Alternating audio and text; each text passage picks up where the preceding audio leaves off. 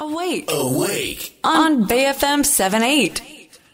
人生100年時代お金との良い付き合い方について考えていくコーナーですアウェイクの頼れるお金のかかりつけ医高塚さんですおはようございますおはようございます。よろしくお願いよろします。しくお願いします、えー今日のテーマは何でしょうか？はい。今日は投資信託の株式を持つ場合の注意点についてお話をしていきたいと思います。投資信託で株式を持つことへの注意点はい。はいまあ、要するに投資信託っていろんな資産クラスがあって、うんまあ、中でもやっぱり株式系の投資信託って、皆さん NISA とかもそうですし、うん中心に活用されると思うんですね。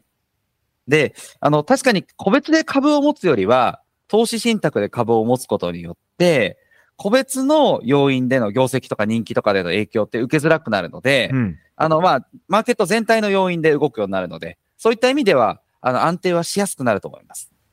ただし、一方で、なんか投資信託で株式系のファンド、例えば SNS で S&P500 を買ってたらいいとか、EMAX シーズの、まあ、オール、オールカン、オールカントリーとか買ってたらいいとか、いろいろ書いてあると思うんですけど、ちょっと過信しすぎるのだけは注意いただきたいかなと思います。うんやっぱりとはいえ株式市場なので、上がったり下がったり、これは金利、為替、政治、国際情勢など、幅広く動いていきますので、その動いていくものと付き合っていくっていう上では、やっぱり投資信託での株式だけじゃなくて、うん。まあ、あの、それは機関投資家とかが当たり前にやってるような債券投資、うん。手堅い運用と、まあ、併用でやっていただいて、で、また預金っていう3年以内に使うお金は絶対預金が入れちゃダメなので、その3つの関係性とちょっとバランスをとってですね、管理していくようなやり方、これが非常に重要かと思います。うんただ個人でこう株式をね、選ぶとか、まあ、どこの株がいいのか、できれば全体的に調子が良くない時にもこう、はい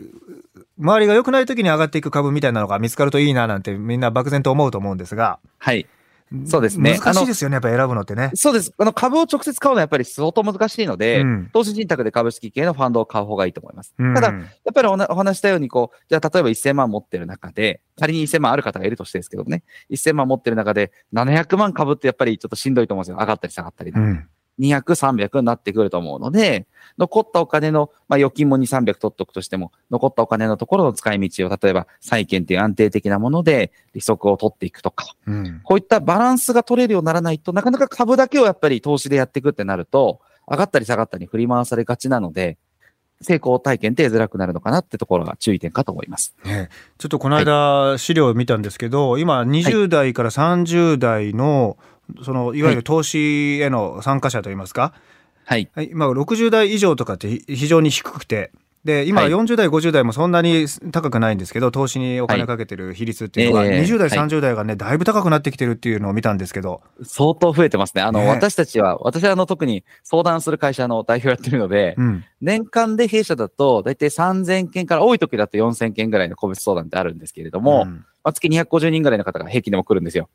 で、前までは、やっぱり資産運用の相談ってメインでやってると、富裕層の方正直多かったです。うんお医者さんとか会社の経営者の方が相談がメインだったんです。もう4、5年前までそんな感じでした。最近は20代の方とかもちらほらうん来るようになって、あ、僕らみたいなプロに相談っていうのでも20代の方出てくるのかということで最近びっくりはしてますけども、うんどんどんどんどん増えていってますね。ねまあ、将来に向けてもう20代の最初のお給料から準備していくと